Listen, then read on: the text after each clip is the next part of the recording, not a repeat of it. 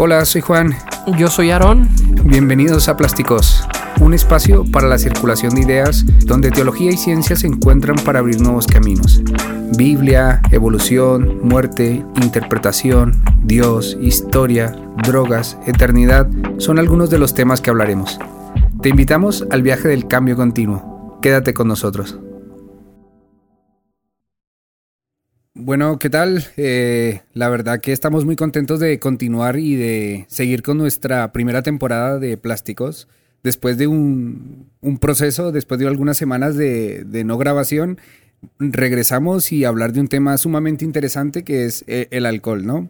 y, y, es un tema que nos han propuesto algunas de las personas que han escuchado los podcasts, así que estupendo. Y esta vez tenemos invitados para introducir así cosas nuevas. En este episodio nos acompaña el médico eh, general eh, Alejandro Pineda. Así que estamos muy contentos. Él luego ya se presentará y obviamente está aquí Aarón eh, y, yo, Juan, en este nuevo podcast.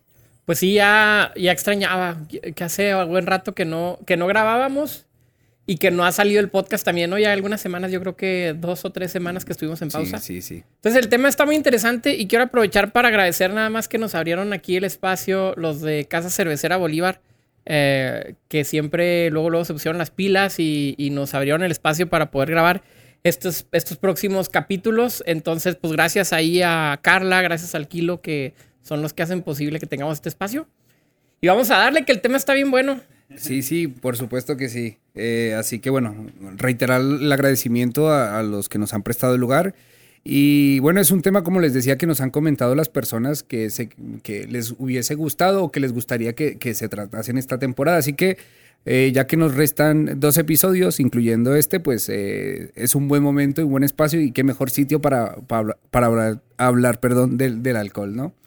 Y bueno, lo abordaremos en dos eh, fragmentos, en dos segmentos. Hablaremos un poco desde el punto de vista teológico, eh, qué se piensa y qué se ha pensado así, eh, una vista panorámica, porque obviamente no nos da para entrar en detalles. Y luego el médico Alejandro nos contará un poco más acerca de los temas científicos, por así decirlo, de qué hace la sustancia, qué es la sustancia y bueno, su consumo y, y algunas cosas que tiene para comentar, ¿no? Entonces, no sé, Aaron, si quieras comenzar contando algo. Sí, pues de entrada mencionar que creo que este es un paso, un pequeño paso para el hombre, pero un gran paso para el cristianismo en México, ¿no? Este, hablar sobre este tema eh, en, un lugar donde se vende cerveza y consumiendo cerveza, eh, creo que no, no, es muy visto de manera general en cristianismo, pero son temas que existen, o sea, e, es algo que está ahí, es algo que todos los jóvenes, los adolescentes, los adultos tienen que lidiar con él. Y a veces siento que la iglesia lo cerramos demasiado y lo catalogamos en cierto lugar donde no quiero tocarlo, ¿no? Junto con otra serie de temas más. Pero creo que vale la pena que lo hablemos porque en el cristianismo sí encuentro mucho, eh, mucho temor hablar de esto. Contrastantemente a que en la Biblia vemos que hay alcohol, que hay vino constantemente, eh, de principio a fin. Eh, inclusive creo que una de las celebraciones más importantes para el cristianismo, que es la Santa Cena, este, hay vino, hay copas, hay, hay bebida de alcohol este, de manera este, libre. Hasta el Apocalipsis me parece que Jesús les dice, bueno, eh, cuando venga el reino, ¿cómo he querido? Voy a tomarme esta copa una vez con ustedes. Entonces es un tema que tenemos que encontrar un balance, más allá de simplemente rehusarnos a hablar o tocar el tema. Debemos encontrar un, balance sano. Y qué bueno que tenemos a Alejandro, porque nos va a ayudar a encontrar ese balance después en el área médica por el lado creo que bíblico y teológico tenemos que abordarlo de una manera y creo que también por el lado cultural, este nicho del cristianismo, este cultural también, en, en, el lugar en que nos encontramos como iglesia, como cristianos en el siglo XXI, en una sociedad como la mexicana, hay muchos factores ahí que tienes que meter a la ecuación para sacar un buen resultado.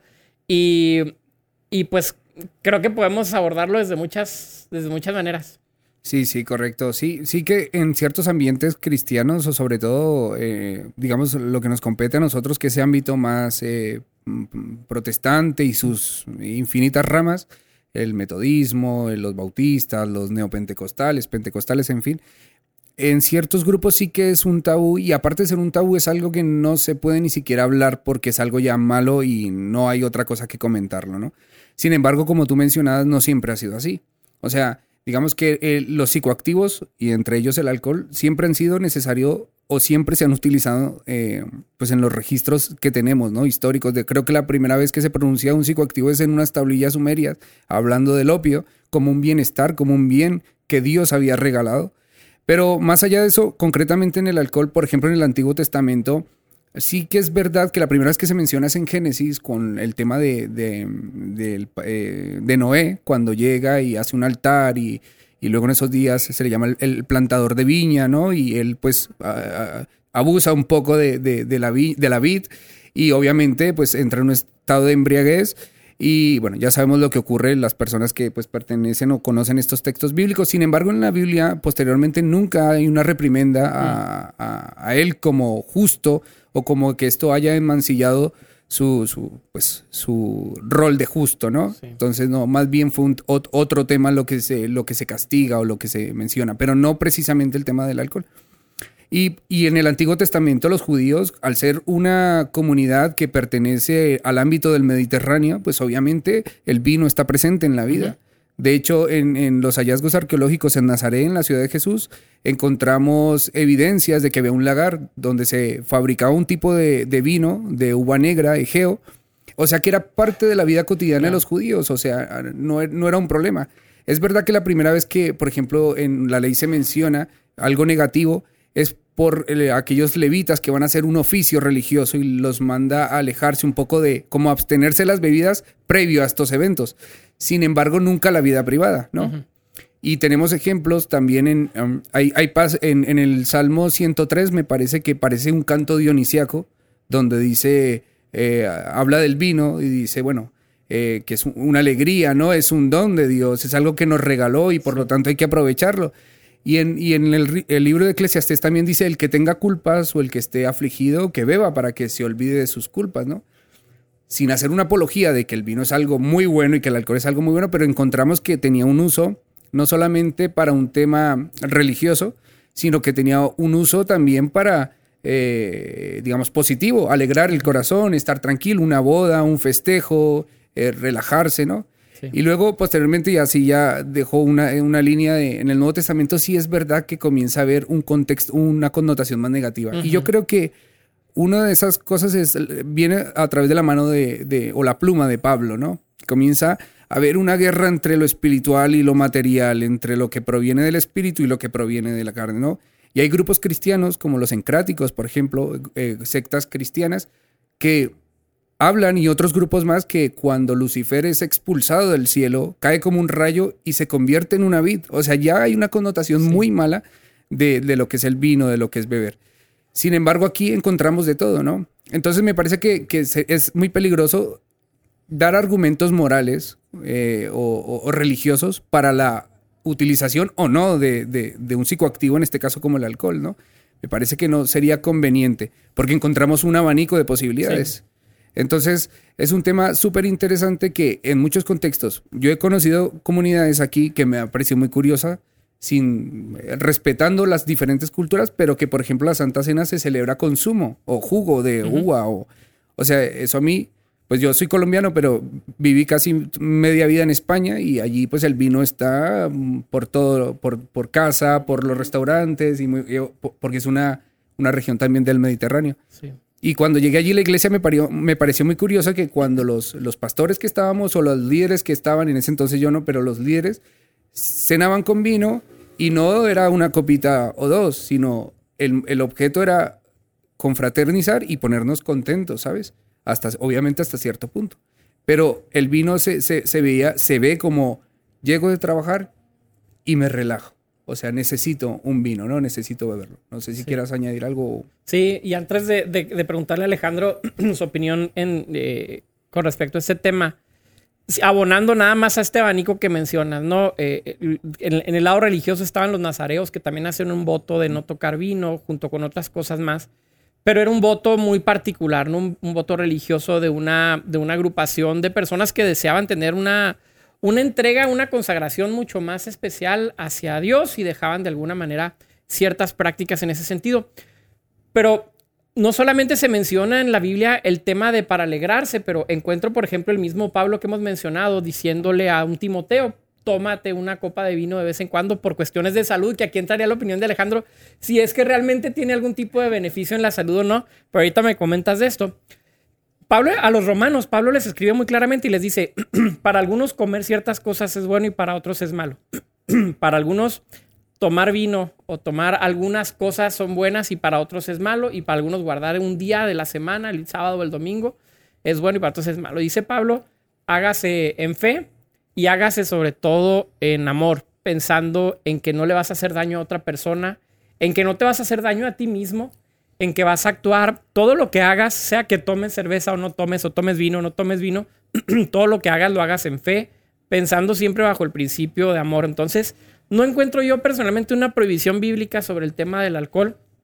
Es un tema que, como muchos otros, mm, carece de una carga moral por sí mismo y que depende más del uso que se le dé, la intención que se tenga y, bajo, bajo qué estándares de fe nosotros estamos este, tomando ciertas acciones, ¿no?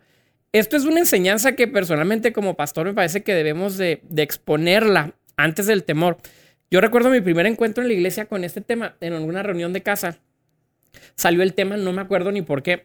Y resultó que yo dije, yo no encuentro tan malo eh, consumir alcohol de manera muy moderada. Yo soy muy moderado con el alcohol. Y resulta que todos los de la célula tomaban alcohol. Y fue un alivio que el pastor dijera eso porque salió lo que, lo que todos hacían a escondidas este, fuera de la reunión dominical. Entonces, eso me hizo reflexionar y decir, es algo que ocurre, qué mejor que seamos abiertos, transparentes y, digamos, esto es lo que dice la Biblia en cuanto a prohibición y esto es lo que dice la Biblia en cuanto a, permisividad y cómo podemos actuar responsablemente con eso. Y intentar eh, sobre eso analizar el tema interpretativo y cultural de donde se escribe y las regiones, ¿no? Porque sí, hay, hay muchos eh, grupos donde, en este caso, yo creo que, que, hay una generación que no ve tanto problema en estas cosas. Pero hay otras personas que sí, de hecho, es un, rasgo distintivo del ser cristiano aquí. Es como que, ay, oye, ¿bebes? No. Ah, perfecto, eres un buen cristiano. O sea, y si bebes, pues tienes tus problemas, ¿no? Tienes que definirte, ¿no? Y en este caso, yo creo que es un respeto de la persona que elija, pero no como, no como con el derecho de, prohibirlo, no, porque ya ves que hay un abanico abierto para las cosas. Muchos podrán utilizar que beban textos donde se hace, eh, se hace hablar de, beber y otros elegirán los textos que dice, por ejemplo, no, no te embregues con vino, en el cual hay disolución, que es un famoso texto, donde ah, hablan de la prohibición. En todo caso, yo creo que la prohibición y decir uno es un error que hemos aprendido por la historia, ley eh, Harrison o la famosa ley seca en Estados Unidos, que lo que hizo fue acrecentar un problema que no existía, de contrabando, de mm, pues eh, intoxicaciones y obviamente un alto consumo. Y esto pasa en Chihuahua cada, cada fin de semana de ley seca. Exacto, y estamos... se, incrementa el consumo, ahorita se incrementa el consumo el negocio ilegal, o sea, clandestino, aumenta de manera desproporcionada y se convierte en algo fuera de control porque las prohibiciones no siempre dan el resultado que uno esperaría. Y es peor, es negativo lo, que da la prohibición. yo les quiero robar un poquito la palabra. Claro que ah, sí. Les estoy aprendiendo todo lo que me están contando. No, no, no, tú puedes De hecho, a, mí, durante mi formación como médico, pues siempre nos han enseñado como a ser un poquito escépticos. A no creer en, muchos dogmas, en, en, creer en lo que nos dice la, inclusive la misma ciencia, sino a comprobarlo. A comprobarlo, comprobarlo, a leer, a leer. A leer. Entonces eh, pues qué padre que yo los felicito porque está muy padre la, la, dinámica que tienen de no nomás abordar la parte de religión que, que, practican, sino tratar de usar el pensamiento crítico, como justamente lo han dicho en otros episodios, en base a, a la ciencia. En base a la ciencia y, claro, con todo gusto, pues no me he presentado, pero yo soy Alejandro Pineda, eh, soy médico general. Y ahorita actualmente me dedico a la medicina privada. Estoy como activista en mi, en mi propia asociación civil, Nexum Médica. Ahí ayudamos con personas con servicios médicos. Okay. Entonces, volviendo al punto de, del alcohol, como, como ustedes lo dicen, el alcohol, pues eh, la fórmula química, el nombre químico, por así decirlo, pues es etanol. El etanol son prácticamente dos, dos carbonos unidos con un grupo de alcohol. Entonces, esto, esta sustancia prácticamente es catabolizada por el hígado. El hígado tiene celulitas igual que, cualquier parte del cuerpo y se llaman hepatocitos. Los hepatocitos, ah, mediante en varias enzimas, prácticamente metabolizan el alcohol y siempre termina un desecho. Ese desecho pues tiene varios nombres, pueden ser cuerpos cetónicos, eh, CO2, ahí también aldehídos también puede convertirse y, bueno, para fines prácticos también lo dice la ciencia. La ciencia en, libros de farmacología dice que desde antes griegos, eh, romanos e inclusive en la Babilonia lo usaban, pero muchas veces en sus fiestas, como lo comentan ustedes, pero en este ámbito también lo usaban mucho en la parte medicinal. Entonces, eh, justamente el hecho de que toquen el tema social ahorita es muy importante porque es, bueno, valga la redundancia, pero es socialmente aceptado, al igual que muchas de, otras drogas. A mí lo personal me toca ver que no nomás es alcohol, también es tabaco, también hay mucho medicamento controlado que por ser controlado eh, la gente pensaría en que es más difícil conseguirlo o no sería una manera viable, sin embargo es la, la, la gama es muy amplia, es muy amplia. Y en el tema de alcohol, justamente, bueno, yo no he leído ningún libro que diga que el alcohol es bueno. La mayoría, obviamente todo en exceso es, es, es dañino, sin embargo, eh, hay, ahorita encontré un artículo que ya, lo había, ya se había hecho famosito anteriormente, donde mencionaban que el consumo moderado o muy mínimo sí era benéfico, pero el consumo excesivo obviamente no lo es. ¿Tienes alguna referencia? Tal vez no, pero ¿tienes alguna referencia de qué es un consumo mínimo y qué es un consumo excesivo? Claro. O dependerá de la persona también, ¿no? Porque aquí están, estarán, tomando, estarán tomando notas. Sí, quiero saber cuántas. ¿Cuánto es lo, hasta cuánto es sano. Exactamente. No, no, es que, es que sí vale la pena saberlo porque eh, si estamos hablando en términos científicos, habrá cantidades nocivas y, y cuánto es entonces algo beneficioso para, para la salud de alguna persona. Claro, claro. Mm, va a depender mucho de, obviamente, de género masculino o femenino. Va a depender mucho de la masa corporal, de la estatura de la persona, si esa persona es, es consumista frecuentemente, crónica, de, alcohol o de cualquier tipo de alcohol en realidad. Si esa persona tiene alguna enfermedad hepática, tiene que ver mucho el porcentaje de agua corporal que tenga. O sea, depende de muchas, muchas cosas. Inclusive el hecho de que consuman, sean eh, habituales consumidores de alcohol, provoca que el mismo cuerpo se comience a adaptar. Hay un, efecto que se llama Mallory, si no, si no bien recuerdo, eh, por aquí lo tengo anotado en mis, en mis anotaciones, vaya, efecto Mellanby. el efecto Mellanby prácticamente es eso, es eh, hacer que mi cuerpo se adapte al provocar que las, mis mismas enzimas este, se estén replicando, haya más enzimas que, catabolicen. Por eso es el, dicho, bueno, los comentarios que hacemos en, las, en las tomaderas, ¿no? Oye, ¿por qué con una me pongo medio borracho? ¿Por qué me siento mareado? No sé. Este, todo eso es justamente por lo mismo, porque va a depender mucho del cuerpo, de los hábitos que tengan, eh, cuerpo, pues hablando físicamente y fisiológicamente, porque fisiológicamente me refiero a, ese tipo de, producción de proteínas, que son, las, son las, enzimas que son las que terminan catabolizando. O sea, agarran el alcohol, lo procesan y, pues prácticamente es desecho lo que termina saliendo. Pero depende mucho de eso, depende mucho del de género, masa corporal, de la estatura, y tiene mucho que ver también las enfermedades que tengan. Sí. Y nos podrías decir algo a lo mejor de, de, por qué por qué gusta, por qué nos gusta eh, tener este tipo de efectos en el organismo, qué es lo que ocurre cuando estamos bajo el efecto del alcohol o de algún tipo de psicoactivo. Claro, de hecho me gustaría leerles un, un parrafito que encontré en un libro de, Shakespeare, es de Macbeth. En este libro, eh, se los voy a leer aquí. Y el beber, Señor, es un gran provocador de tres cosas. Y le responden, ¿qué tres cosas provoca especialmente beber? Señor, coloración en la nariz, sueño y orina. Lujuria, Señor. La provoca y la desalienta. Provoca el deseo, pero impide la consumación. Por tanto, se puede decir que el mucho beber es un equívoco para la lujuria. La crea y la destruye, la enciende y la apaga la persuade y la de corazón la levanta y la bate. En conclusión, lo engaña en un sueño y dándole la mentira lo abandona. E, este parrafito yo lo encontré en ese libro porque justamente se tocan los efectos del alcohol. Entonces, ¿por qué la nariz roja? Porque hay un momento de vasodilatación que se provoca. Entonces, muchas de las veces comienza a enrojecerse la nariz o la misma vasodilatación provoca que haya haya más temperatura corporal. Ese es el calor prácticamente. También menciona la parte del sueño. Sueño porque es un depresor del sistema nervioso central.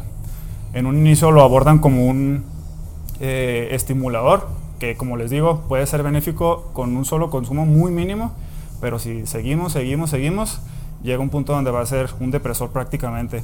Y la orina, porque prácticamente es una inhibición a nivel, pues lo, vuelvo a lo mismo, del sistema nervioso central, pero se inhibe la, la, secreción de vasopresina, que es una hormona que provoca el ahorro de, electrolitos, bueno, en este caso de sodio, en el mismo cuerpo. Entonces son varios efectos los que se comienzan a, a tener. Inclusive también hay concentraciones de alcohol.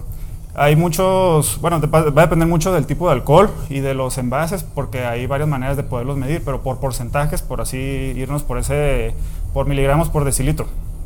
Esa es la medida que podemos usar ahorita. Normalmente es, es comenzar el consumo. El consumo siempre va a iniciar como eh, estimulador inicial. Puede provocar vértigo, relajación muscular, inhibición del juicio.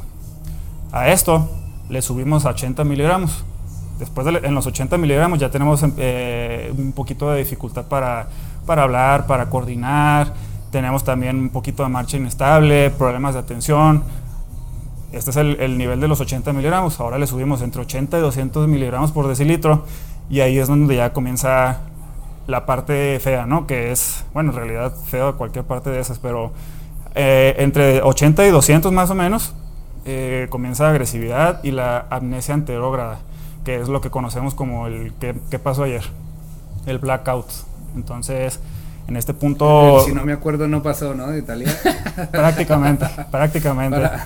Y pues ni se diga arriba de los 200, hasta leí un libro alguna vez que decía que los 300 miligramos por decilitro provocaban ya el desvanecimiento de la persona. Mm. Eh, inclusive hay personas que no catabolizaban ese, ese alcohol y llegaban a caer hasta en coma y algunas hasta en mm. muerte. Pero aquí estamos hablando también de, bueno, aquí obviamente como todos estamos hablando de un problema serio, ¿no? Como de un exceso y inclusive alcoholismo, ¿no? Porque como les, como les comentaba en España, es un país que se consume mucho alcohol. O sea, tú vas a un bar en la mañana que es como una cafetería y te tomas un café y ves ahí a las personas mayores tomándose una copa de vino. Luego vas a mediodía, tipo hasta ahora, 11 como nosotros, 11, y se está bebiendo una caña, una, una cerveza, es muy cotidiano en la comida, eh, a, media tarde, en la noche.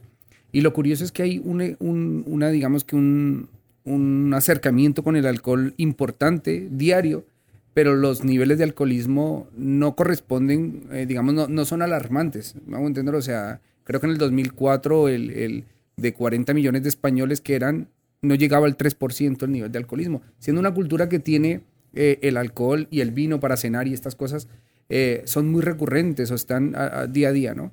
Entonces yo creo que, que aquí, que entiendo también que el tema de la adicción tiene que ver mucho con, puede ser genético también, o sea... En realidad es fisiológico, fisiológico y, y muchas de las veces no vemos la parte psicológica porque también crea dependencia psicológica. Claro. De ahí es donde viene el, el, punto que estás tocando y también tiene que, mucho que ver la cultura, quiero creer yo.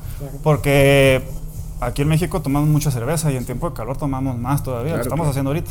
Entonces, depende mucho, por ejemplo, pones el, tema de, pues, del área europea prácticamente, allá hay mucho consumo de, alcohol, pero en cuestión de vino.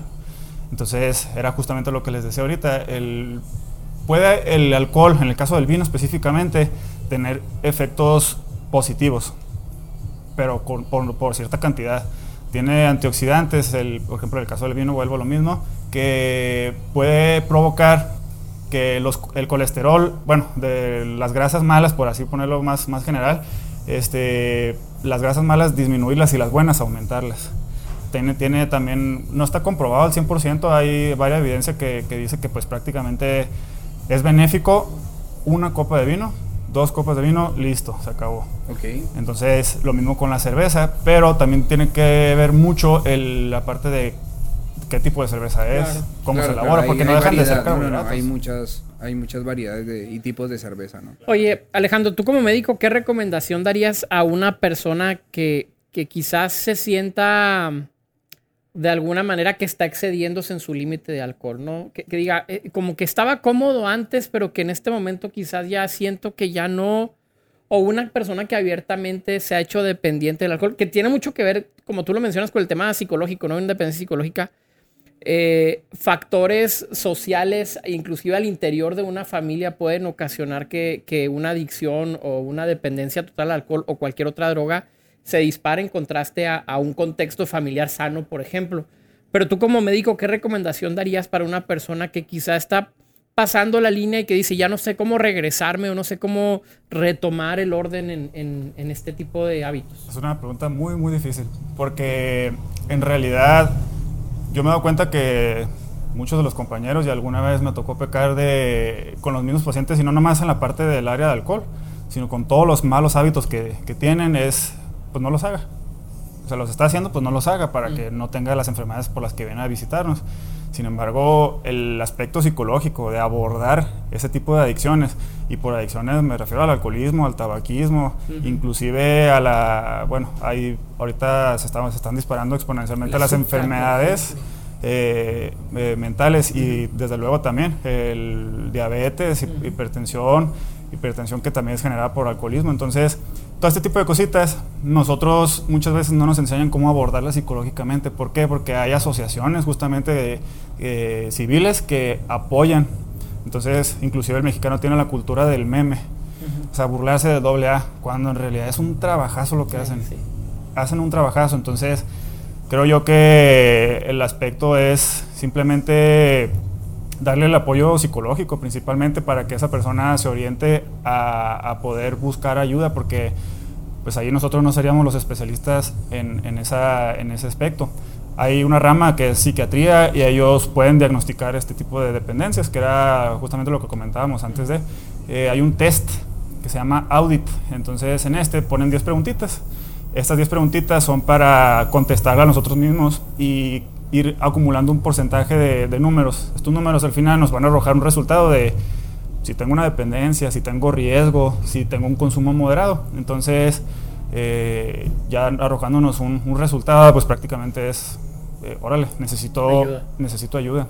Pero ese es el problema, que muchas de las veces no tenemos la voluntad propia para poder sí. aceptar que necesitamos ayuda. Exacto. Y, y, por ejemplo, en el ámbito que nos corresponde a nosotros, eh, muchas veces eh, la adicción es una enfermedad. O sea, hay, hay, un tema fisiológico y hay que tratarse, que muchas veces no es un problema de voluntad, o de, o de querer hacer bien las cosas o no quererlas hacer, o de pecado o, o, o, de obrar de buena forma.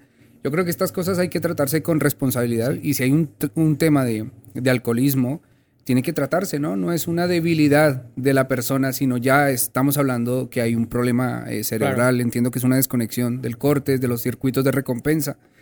Entonces, bueno, es sumamente interesante lo que nos, lo que nos has contado, lo que nos has dicho del punto de vista médico. Desde luego, yo creo que en estas cosas hay que tener un, un, punto medio, ¿no? Lo que se llama la virtud, ¿no? Los griegos hablaban de la virtud, que es complicado, pero, pero que lejos de, de esa virtud, que, no, que el problema en sí no es el alcohol como tal, sino el uso que tú haces de él. O sea, aquí el, el, el, el enemigo no es una cerveza, un vino, sino es tu forma de comportarte Somos con, con eso. Exactamente. Sí.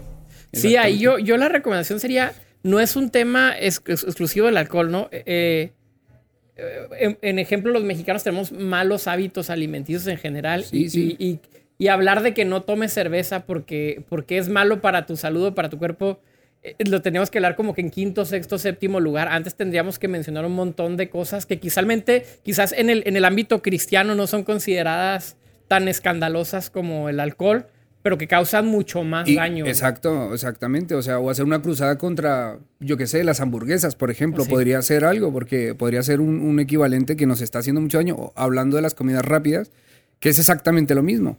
Pero en este caso, obviamente, no lo ven con una connotación mala, uh -huh. porque no ven a una hamburguesa misma, a la misma altura del alcohol, ¿no? Sin embargo, tendrían que tratarse más bien el hábito y, y yo que sé, hacer un trabajo de introspección personal y, y, y, desarrollar un dominio propio. Eh. Sí, lamentablemente está bien aceptado socialmente, pero obviamente está reprobado clínicamente. Entonces, sí, en efecto, es iniciar con justamente en no hacer burlas, sino justamente en reconocer que uno tiene de la dependencia, porque el hecho de que uno mismo eh, comience con el consumo de tabaco o, o alcohol, bueno, o llámese cualquier droga, este tiene mucho que ver el hecho de que lo estemos haciendo conscientemente, porque yo creo que es más peligroso hacerlo inconscientemente. ¿Por qué? Porque así no dirigimos nosotros nuestras, nuestros hábitos, dejamos que los hábitos nos dirijan a nosotros. Entonces, creo que ahí hay mucho, mucho tema por, por desglosar en la parte psicológica de la adicción. Pues sí, es muy, muy interesante. Yo creo que lo que hemos visto obviamente es, una, es un tema que podríamos hablar muchas cosas más, ¿no? Y, pero en fin, yo creo que está, está bien la, lo que hemos podido comentar en estos 30 minutos. No sé, bueno, nos queda... Me gustaría leer un trozo de, de, un teólogo o un eh, hombre de Dios muy famoso en la iglesia, que es Juan Crisóstomo, y decía, oigo a un hombre gritar, acabemos con el vino que es insensatez y demencia, pero ¿causa acaso el vino este abuso? No, porque si debido a las borracheras dice que no haya vino, debería decir, siguiendo por grados, que no haya noche debido a los ladrones, que no haya luz debido a los delatores y que no haya mujeres debido al adulterio, ¿no?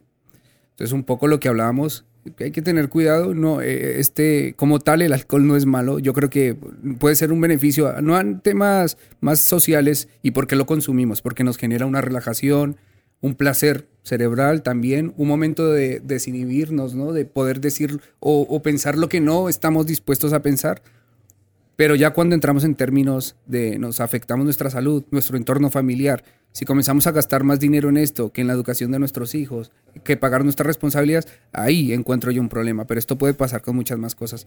Entonces no sé si quieras añadir algo. Pues solamente eh, el tema de, repito, hacer una introspección ser maduros en el tema y decir, eh, ¿puedo controlarlo o me controla a mí mismo? Este, creo que esa es una gran diferencia. No encuentro una prohibición tácita, literal, dentro del contexto bíblico para prohibirlo. Lo que sí encuentro es constantemente un llamado a tomar dominio de nuestras propias vidas.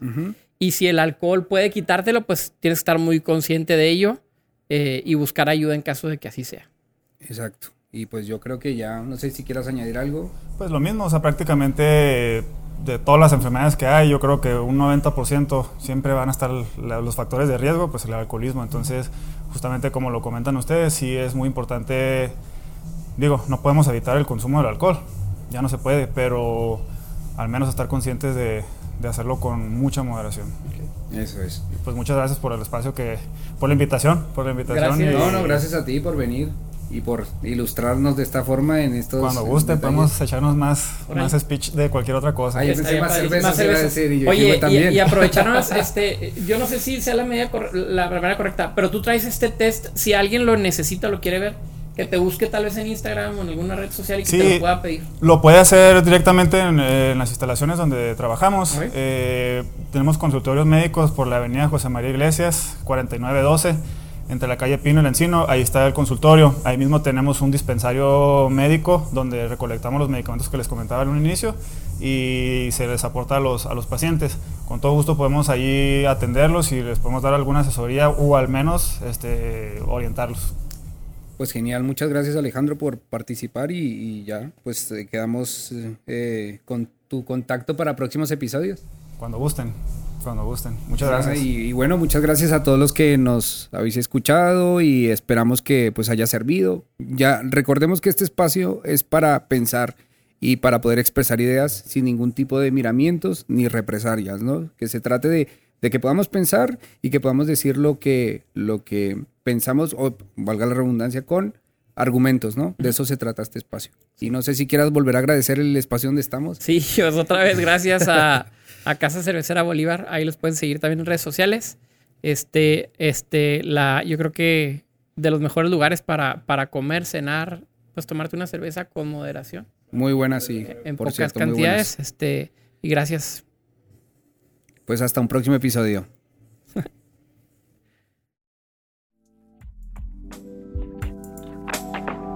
Esperamos que hayas disfrutado este viaje con nosotros. Recuerda seguirnos en nuestras redes sociales y no olvides compartir este episodio con tus amigos. Hasta la próxima.